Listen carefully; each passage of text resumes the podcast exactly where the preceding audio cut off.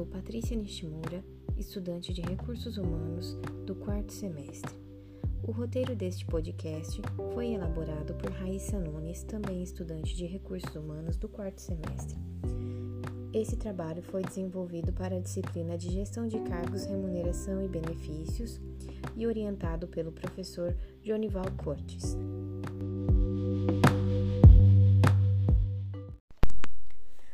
Hoje vamos falar sobre descrição de cargos. A descrição de cargos é um documento que contém todas as informações necessárias e de forma detalhada sobre cada função, pois é nele que estão contidas todas as atribuições, como quando e por que as atividades são realizadas. Dessa forma, qualquer colaborador que entre numa organização para realizar as funções de um determinado cargo terá acesso a todas as informações necessárias referentes a este cargo.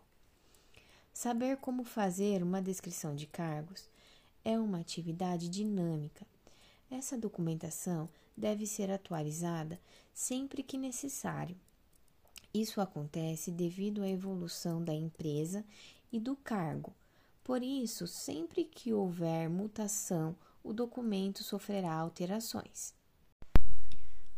O modelo de descrição de cargos deve ser feito, preferencialmente, antes dos processos da empresa começarem a rodar, mas é claro que muitas organizações ainda estão se adequando a este modelo. As etapas para a realização da descrição de cargos são: 1. Um, identificação é responsável por categorizar o cargo, ou seja, escrever o nome do cargo corretamente. Deve conter também o CBO. 2. Organograma.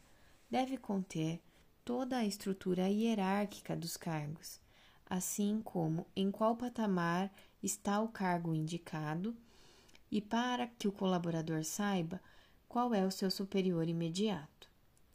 3. Missão o que é esperado de um colaborador que vai assumir o cargo. Portanto, é necessário conter os objetivos do cargo aqui. 4. Atividade. Aqui são as funções em si que o colaborador deve executar. Desta maneira, o que o cargo faz, como deve ser feito e por qual razão é feito. 5. Experiências. Cada cargo demanda uma experiência prévia.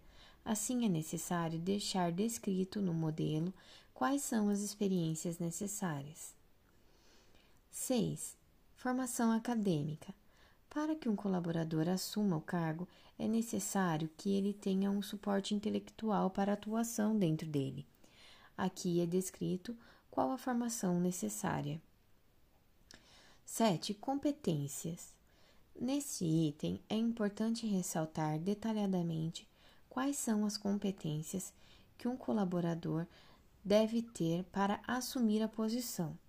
Assim, facilita durante o processo de recrutamento e seleção, pois é possível ter critérios mais bem posicionados para avaliação. 8. Treinamentos obrigatórios. É importante constar no formulário de descrição de cargos quais treinamentos que o colaborador que assumir a função deve ter para realizar suas atividades de forma assertiva.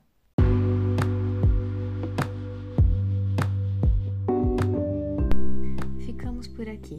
Espero que você tenha gostado do conteúdo aqui apresentado. Até a próxima!